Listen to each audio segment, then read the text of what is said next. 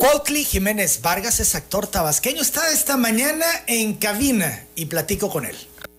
López de Antes, la firma de abogados, auditores y contadores más reconocida del sureste, presenta la entrevista con Emanuel Civilla. ¿Cómo estás? Qué gusto. Muy bien, Emanuel. Bienvenido a Telereportaje. Muchas gracias. Siempre me pongo un poquito nervioso en las entrevistas, pero me siento muy bienvenido como siempre. Muchas gracias. No, bueno, pues nos da gusto recibirte siempre con muchos proyectos que además vas concretando. Ahora nos vienes a hablar de una obra de teatro. Sí. Indómito. Indómito. A ver, eres. Así es Difícil de domar, de someter. Yo no. Bueno, no hay que someterse nunca, pero difícil de domar no. Es, es un poco el espíritu del personaje central de esta obra, que está basada en una historia familiar. Fíjate que hace unos años eh, nos enteramos que el, el abuelo de mi abuelito, el abuelito paterno, el papá de mi papá, era negro. Y llegó a Cuba, a la costa de Tabasco, por frontera. Y entonces, a partir de este descubrimiento, que además es bastante obvio, porque si tú veías a mi abuelo que en paz descanse, a don Chilo Jiménez, pues sus rasgos, su piel, su pelo, había ya evidentemente una afrodescendencia pero no la teníamos como tal cual nombrada. No, la tenían clara, pero era evidente. Era evidente. Entonces, a partir de eso, digamos, cuando yo me entero de esta historia, digo, a ver, pero ¿en qué año? O sea, más o menos fue, ok, finales de los 1800, principios de los 1900. Y entonces me clavo ahí y me propongo hacer este ejercicio de imaginación de cómo habrá sido la vida de mi tatarabuelo, el abuelo de mi abuelito Chilo. Y eh, básicamente me inspiro en dos libros además. Uno se llama Biografía de un cimarrón de Miguel Barnett, que es una serie de entrevistas que le hacen a Esteban Montejo una vez que triunfa la Revolución Cubana, que es un hombre que logra sobrevivir a la esclavitud y luego hace varios años de vida normal como un hombre libre en Cuba. Entonces él habla de cómo era vivir en los ingenios azucareros, que eran los que más mano echaban de, del comercio de, de esclavos.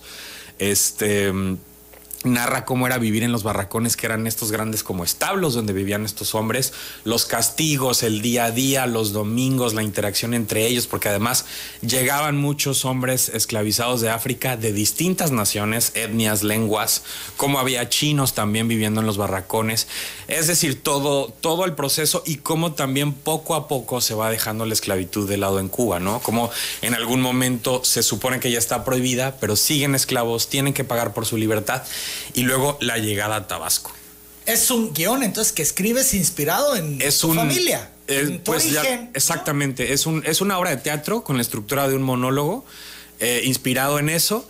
Y luego llega a Tabasco este personaje y esa parte está muy inspirada sobre todo en em, Un niño en la Revolución Mexicana de Andrés y Duarte, que es un libro que mi hermano me dice un día, oye, léelo. O sea, yo, yo no lo había leído en la secundaria ni en la prepa lo leo, eh, está lleno de imágenes bellísimas de pasajes de cómo era la vida en San Juan Bautista en frontera, eh, de las costumbres sociales, eclesiásticas, del racismo y clasismo en la época, que también estoy muy clavado con ese tema ahorita.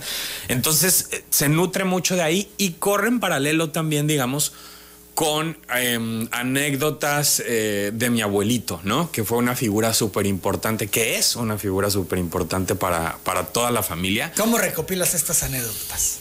Pues un poco de lo que me cuentan mis tías, mis primos, de lo que yo mismo recuerdo de él. Mi abuelo murió hace siete años más o menos. Este, entonces está lleno de historias de lo que fue su vida en frontera, de lo que fue su vida en Comalcalco también, de lo que fue su vida en su parcela cuando fue obrero en Pemex, cuando trabajó como chango en Pemex, de su vida como jubilado, cuando se ganó el título del rey del mambo en un baile de fin de año con sus compañeros jubilados. Entonces, está llena de mucho color la obra, corre como en estas dos pistas de lo personal, digamos, a partir de mi familia y de, la figura de mi abuelo y de mi abuelita también, por supuesto, de mi abuelita Aida. Y eh, la historia que es ficcionada totalmente, que es Salomón, que es este personaje que que, ilustra la figura de mi tatarabuelo, que es un hombre que sale de Cuba, esclavizado, y llega a Tabasco. De las anécdotas de tu abuelo, ¿cuál pudieras compartirnos que te gustaría, que te gustaría compartir con el auditorio? Pues mira, hay muchísimas. Este, hay unas que le dan mucho color. Este, por ejemplo, cuando Don Chilo ya en los últimos años, pues se comía su chicharrón escondidas, ¿no? Su chicharrón de puerco, su dulce, pues no, por la diabetes. La diabetes, este, pero ya hubo un punto en el que mis tíos y mi papá decían, ya mi papá está grande, dejemos lo que disfrute, ¿no? Que coma lo que quiera. Este, fue un sobreviviente en muchos sentidos. Tuvo... ¿Cómo conseguía el chicharrón? Pues, pues nunca faltaba quien lo surtiera de chicharrón. Este, algún señor que pasaba ahí por la casa. Em, de, la, de la relación con mi abuelita, ¿no? ¿Cómo la conoce? Él trabajaba para el papá de mi abuelita en frontera.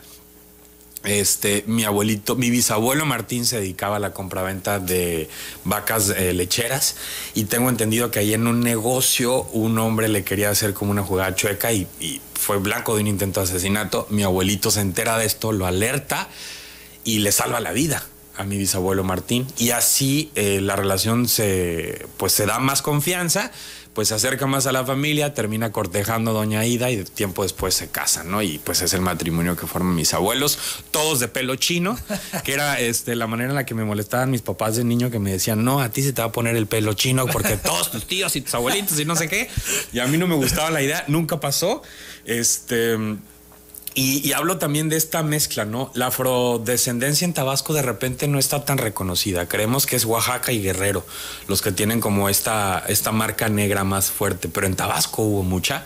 Andrés y de hecho, en su libro menciona algo de esa afrodescendencia. Habla de lo que. del tiempo en el que él piensa que los primeros negros llegaron a Tabasco. Este, habla de un personaje que se llama Paula, que era una de sus nanas y este, y trata de ser eso también, ¿no? Como despertar esas historias, contarlas también. Mi bisabuelo Martín, papá de mi abuelita Ida, era un hombre blanco de ojos azules y entonces todo el mundo sabía, ¿no? Decía que había llegado de descendientes españoles y no sé qué. Pero del tatarabuelo negro no había información. Entonces es un poco reconstruir a través de la imaginación este relato para también sentirnos orgullosos de esa herencia que tenemos y que también forma a los tabasqueños. ¿Han cambiado las cosas? Hoy eh, es mucho más eh, accesible el tema. Eh, ya no se encuentran tantos obstáculos o yo actitudes. Creo que, yo creo que sigue habiendo obstáculos y, actitudes. Yo estoy justamente ahorita formando parte de un colectivo que se llama Poder Prieto, donde está Tenoch Huerta, Yalitza Aparicio, Fátima Molina, con la que hice una telenovela este año, un grupo de actores y de creadores de lo audiovisual que nos hemos enfrentado a lo largo de los años a estas cosas, ¿no? Afortunadamente a mí no me ha faltado trabajo, pero en los primeros años de mi carrera, sobre todo en televisión, vi que había una constante que era los personajes que te vamos a dar es de narcotraficantes o es de eh, delincuentes. Y de repente sigue existiendo esta vieja visión de que las personas morenas en la televisión o en los medios no podemos representar otro tipo de papeles. Y eso no es otra cosa más que un reflejo de lo que pasa en la vida real. Entonces nos acercamos a un colectivo que se llama Racismo MX. Hay encuestas que miden cómo una persona de piel morena tiene tres veces menos oportunidades de acceder a un puesto directivo gerencial, por supuesto. Por supuesto, tanto así, está medido. Entonces, eso es muy importante porque eso nos habla de, de que es real. Los estereotipos, ¿no? Absolutamente. Ahí están y predominan, seguro. Claro, lo que pasa es que el sesgo de repente es un poco inconsciente. Entonces, al hablar de estos temas, también lo que hacemos es visibilizarlo y decir, hace falta equilibrar la balanza, ¿no? Y en ese trabajo estamos. ¿Han cambiado cosas? Sí, han cambiado cosas. ¿Han mejorado también? ¿Cómo te han ido los personajes? Has trabajado mucho, te hemos visto en series, en telenovelas, películas. Bien, muy bien. Fíjate que este año justamente fue como un poco probar ya otro tipo de personajes que salieran de, esto que te platicaba antes. En, Televisa, ¿te acuerdas de mí? Puedo hacer en el horario estelar eh, un personaje de un fiscal anticorrupción. Eh, fue un proyecto bien padre. Luego estrené en el Festival de Guadalajara la película Finlandia, donde interpreté a un, a un mushe del istmo de Tehuantepec. ha estado por varios festivales, ha estado en Australia, en Argentina, en Florida, en Estados Unidos, un en gran Reto, ¿no? este un gran reto y una cosa muy disfrutable de hacer, porque fue encontrar como una manera de hablar, un tono muy agudo, como más femenino, manejar como todos esos movimientos y hablar de una parte de la cultura oaxaqueña que es muy interesante y que creo que es un ejemplo de tolerancia y de diversidad para el resto del mundo y del país. Son las 8 de la mañana con 57 minutos. Vamos a la pausa, regresamos. Seguimos platicando con el actor Cuautli Jiménez Vargas. Regresemos a Indómito, esta obra de teatro de la que nos viene a hablar esta mañana Cuautli Jiménez, ¿cuándo y dónde se presenta, Cuautli? Mira, el lunes 13, como estamos en pandemia, aunque ya bajamos a semáforo verde, pero estuvimos en amarillo mucho tiempo, estaba la duda justo de si podíamos presentarla, con qué aforo sobre todo, y es un proyecto que a mí me apasiona mucho porque además me toca personalmente. Entonces, en esta primera etapa la vamos a presentar en línea, virtualmente, el lunes 13 de diciembre, probablemente desde el domingo, o sea, en dos días, pero más seguro a partir del lunes 13 de diciembre estará, estará arriba en YouTube, a través de mis redes sociales y de las redes sociales de la obra, en Instagram, arroba indómito-teatro o eh, arroba cuautli-jiménez. Y en Facebook, en mi página Cuautli Jiménez, ahí pondré la liga para acceder. Es un monólogo de aproximadamente una hora, eh, muy dinámico, muy padre, que es muy tabasqueño. Entonces, yo el próximo año lo que quisiera es en verano hacer una temporada muy grande y presentarla aquí en Villahermosa y presentarla en Frontera y presentarla en Comalcalco y presentarla en donde se pueda. Hay, hay digamos, em, referencias a algunos personajes históricos Em, que se toman como inspiración del mismo libro de Duarte y de otras, eh, de otras fuentes. Y es un proyecto que se hizo con el apoyo de PECDA, que es un programa de estímulo a la creación y el desarrollo artístico que depende del FONCA, del Fondo Nacional para la Cultura y las Artes. En este caso yo lo pedí como creador con trayectoria de más de ya 15 años trabajando en teatro y la disciplina es monólogo teatral. Entonces, a partir del lunes, pero en un futuro podrá ya disfrutarse en una temporada en, teatro como debe ser, que es presencial, ¿no? Cara a cara, público y que, que es cuando se cautiva más, ¿no? sí, por supuesto. Eh, estar en el teatro y ver es... Sí. Te, te, atrapa. Sí, sí, tiene una, tiene una magia el teatro que con todo lo que eh, me gusta el cine y la televisión no la tienen, que es lo siguiente, al estar frente al público cuando la función sucede, cuando la magia del teatro sucede, se crea una emoción, una sensación que compartes al mismo tiempo con el público y tú lo sientes, o sea, esa energía se siente. Entonces, eso no pasa en el cine o en la televisión, porque tú entregas un producto que después va a ser editado y luego el público lo verá en la soledad de... Que también transmite, ¿no? Sí, pero también transmite, pero se pierde la magia de esa comunión entre el actor y el público, que solo la tiene el teatro. ¿Es lo que más te gusta, hacer teatro? Es lo que más forma a los actores, es lo que más me ha formado a mí, es lo que nunca dejaré de hacer porque es la mejor escuela, es la que tiene más rigor, la que te permite más procesos de ensayo y error, la que es el laboratorio ideal para el actor. Y sí, de alguna manera es la que más me gusta, pero el cine que ahorita me está empezando a abrir las puertas después de 18 años, de 15 años de estarle macheteando, eh, también es una cosa muy bella como lenguaje. O sea, entrar en una sala de cine, el oscuro y ver en una pantalla gigante imágenes es, bellísimo. Y la televisión, pues, eh, tiene su propia magia también. Es muy divertida, es muy dinámica, es muy padre. ¿Ha valido la pena todo este tiempo de lucha? Al principio fue sumamente difícil. Sí, sí, lo ha valido. Absolutamente ha valido la pena. Este mm, es un proceso. Y fíjate que ahorita que estoy justamente también dando algunas conferencias y pláticas con, con jóvenes sobre todo, ¿no?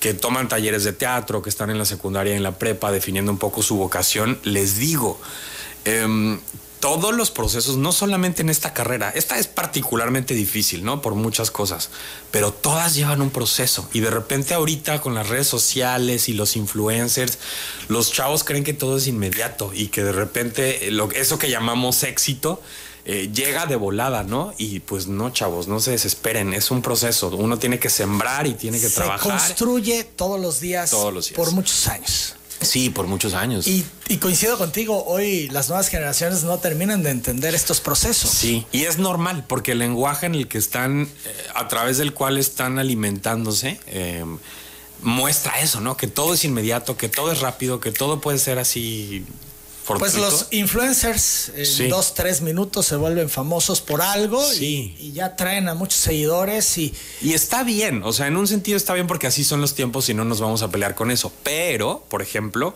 yo recuerdo que cuando empecé en esto muchos amigos me decían, ¿no? Oye, métete a un reality, métete a Big Brother o audiciona para la academia. Y digo, es que yo no canto, ni soy chistoso, ni quiero hacer eso. O sea, mi vocación es ser actor y me va a tomar más años construir eso pero el trabajo no está ahí, ¿no? El trabajo no está en alcanzar la fama de un día para otro. Y no, el trabajo está en...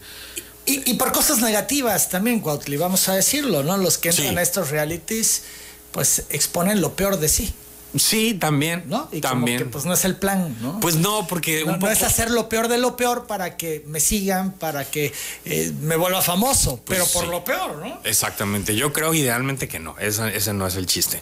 Porque además, eh, la la ficción siempre funciona con un objetivo. Tienes que mostrar conflicto.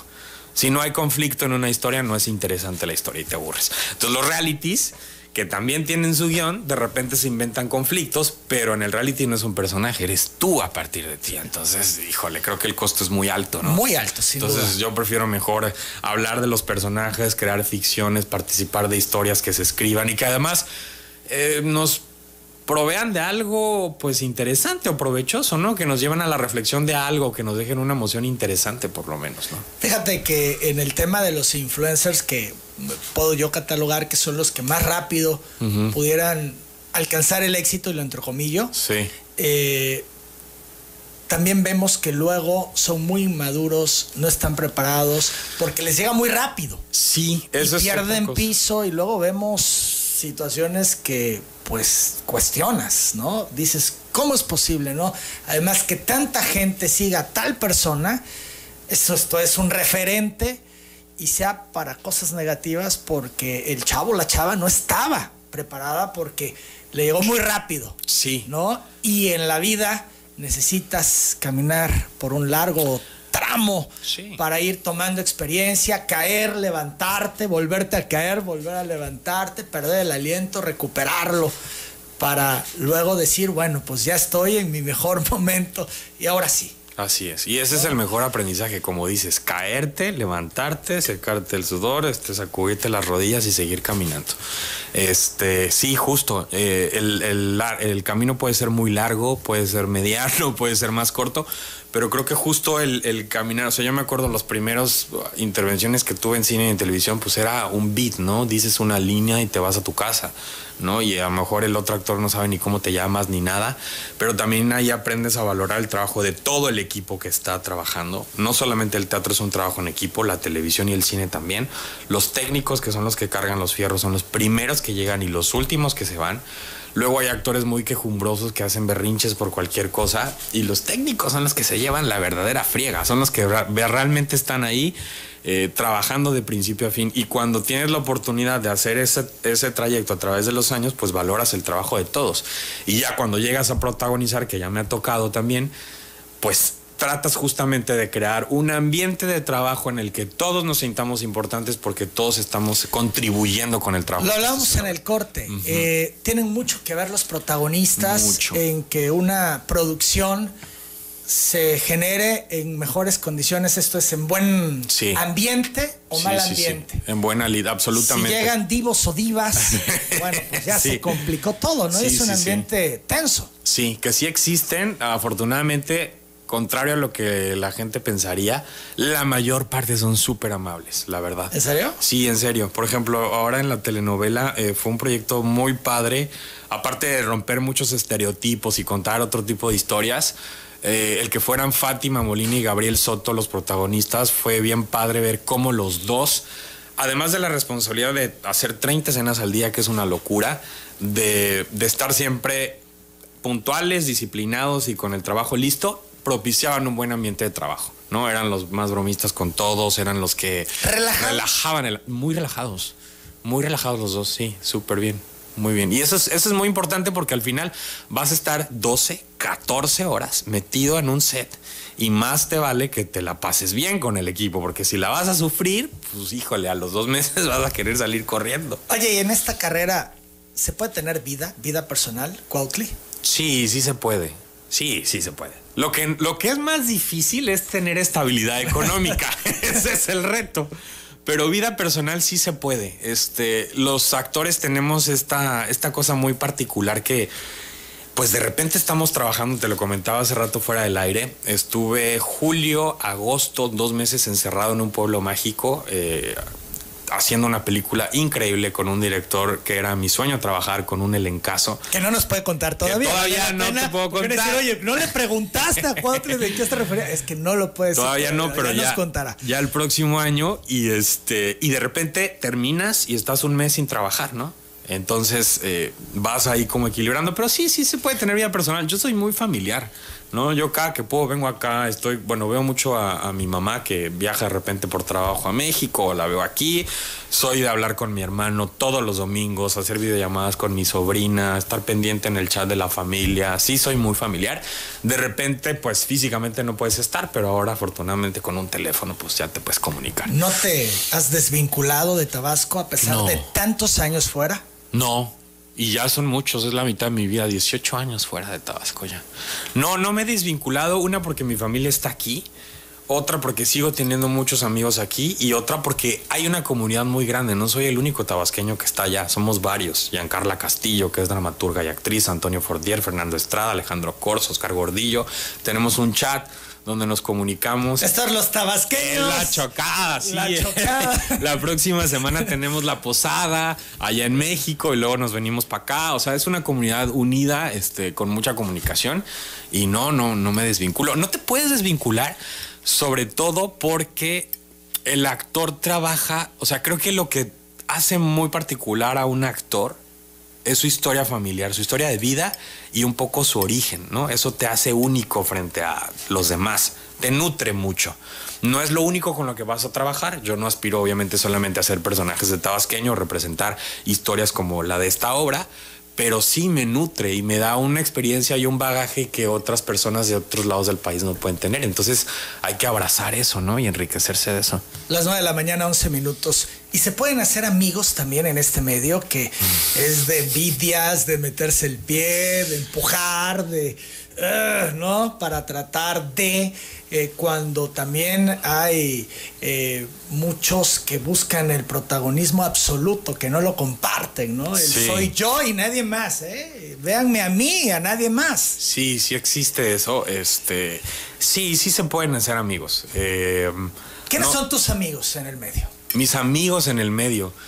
Pues mis amigos creo que sobre todo son los con los que yo inicié la carrera de teatro, ¿no? Que hoy están pues haciendo muchísimas cosas, siguen ahí. Erendira Ibarra, que está por estrenar la película de la nueva de Matrix con Keanu Reeves, este, que estuvo en la serie de Sense8.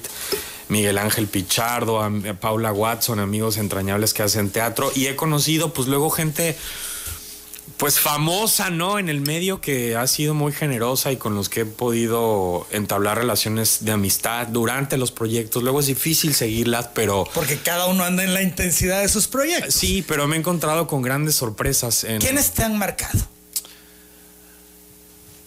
Híjole. Muchos. Es que algunos de los que me han marcado son los con los que trabajé en esta película que todavía no, puedo decir.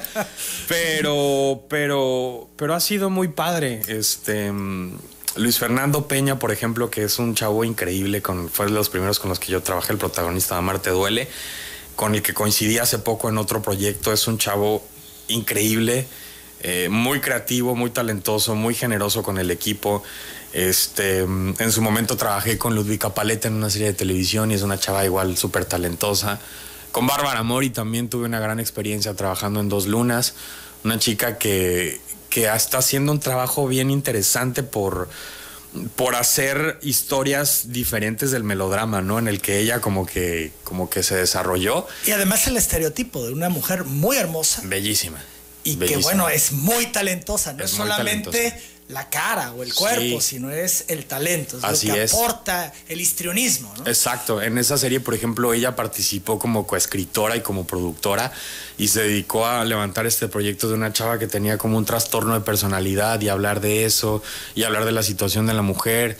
La verdad es que en general hay gente muy interesante. Yo creo que lo que falta un poco en México, mm, sí atreviéndome un poco a decirlo, es que los productores, la gente que decide cuáles son los contenidos que se van a contar, arriesgue por otras cosas. Porque tanto del lado de los escritores como del lado de los actores, como del lado de las figuras de estos famosos, hay ganas de contar historias distintas. Pero no ha más- cambiado, lo vimos cuando arrancó Amarte. Duele, Amores Perros y toda esta Mira. etapa en el cine que fue cambiando todo y luego vinieron las series. En el cine sí ha cambiado. En el, el cine siempre ha tenido como su propia dinámica de contar historias originales y contar historias muy crudas de repente y, y probar nuevas cosas. Porque son críticas sociales. Sí. En, el, en la televisión yo creo que es donde falta y en las plataformas, porque de repente las plataformas llegan a México, claro, con estas producciones que hacen en Estados Unidos y en Europa, increíbles, innovadoras, no sé qué, pero a la hora de producir en México vemos que los contenidos se parecen más a las telenovelas. Entonces creo que ahí es donde hay una necesidad muy grande de seguir cambiando. Esto es ahí como eh, no logran romper el Sí. esquema de las telenovelas que les funcionó por muchos años y que viene a menos. Viene a por menos. lo menos así se percibe, Sí, sí, ¿no? Las series pues, son hoy Sí, las muy reinas. de- poderosas, sí, sí, ¿no? sí. Sigue teniendo su nicho la telenovela y el melodrama, pero necesitamos otro tipo de cosas. Pero no han terminado de entender. Entonces, No, en no, las no. televisoras que ya no es por ahí, sino es Sí. en otra dinámica y con otros contenidos, otras Absolutamente, propuestas. absolutamente. El meterse a la crítica social tal vez y no estas historias, eh, pues donde la persona que eh, llega a trabajar a una casa se enamora del hijo del dueño de la casa, que Claro. las repiten y las repiten y las, repiten. Ya, ya nada más cambian los nombres. No, ah, bueno, ahora están en un rancho, ahora están en una playa, ahora están en la ciudad, pero es lo mismo, ¿no? Es lo mismo. Y mm, sí, exactamente, cambiar todas esas cosas. Eh, y de repente es difícil, pero bueno, ahí van. Es, un trabajo de, de- de años, pero ahí van, ahí va a ir cambiando poco a poco. Cuautli, háblanos de tu personaje de Emiliano Zapata. Sí, eh, Malverde, Telemundo, que es esta cadena hispana en Estados Unidos, apuesta por contar la historia de, de Malverde, del santo patrón. Y Malverde, mucha gente lo asocia con pues, el narcotráfico, porque he sabido que algunas personas de la mafia pues adoran a este santo, pero hay que decir que Malverde tiene un origen antes de eso.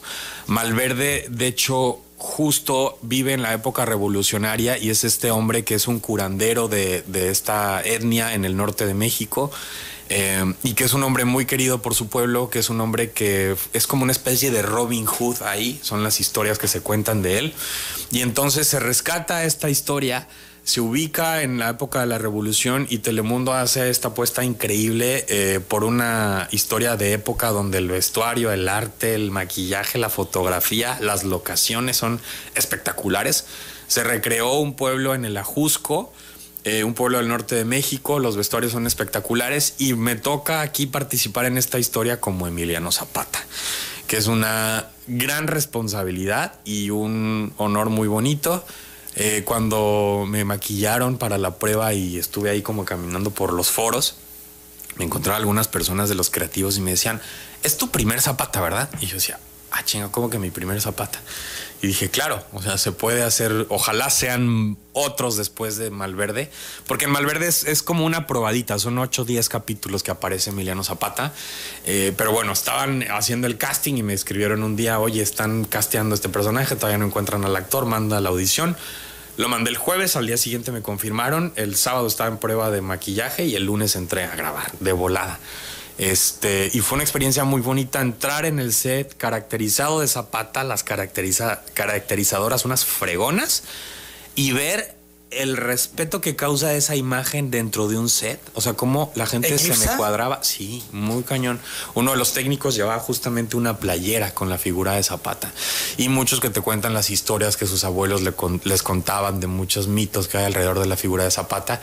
El respeto que sigue generando más de 100 años después de haber este, vivido, ¿no? Entonces, creo que en ese sentido es una gran responsabilidad y, y pues yo estoy muy contento, muy contento de poder haberlo interpretado ahí.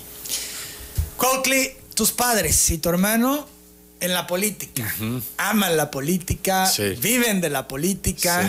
¿A ti te llama la política? No, para nada, nunca. nunca. Sería lo último Pero que mira, pero ni de. ¿Lo tienes claro? Porque luego también vemos no, no. actores que quieren ser diputados. No, no es el caso, no, no es el caso, no, no, no. Pero ni de secretario general de la ANDA, mira, ni de secretario general de la. Jamás, jamás. ¿Y por qué tajantemente no? Porque son dos cosas muy distintas. Y yo decidí, terminando la prepa, eh, con mucha ingenuidad, la verdad, porque no tenía idea de cómo era el mundo de la actuación, decidí ser actor, descubrí mi vocación en la escuela, descubrí esta vocación por contar historias, por entrar en contacto con las emociones humanas y traducir eso en una historia, y eso es lo que me encanta, donde me quiero desarrollar.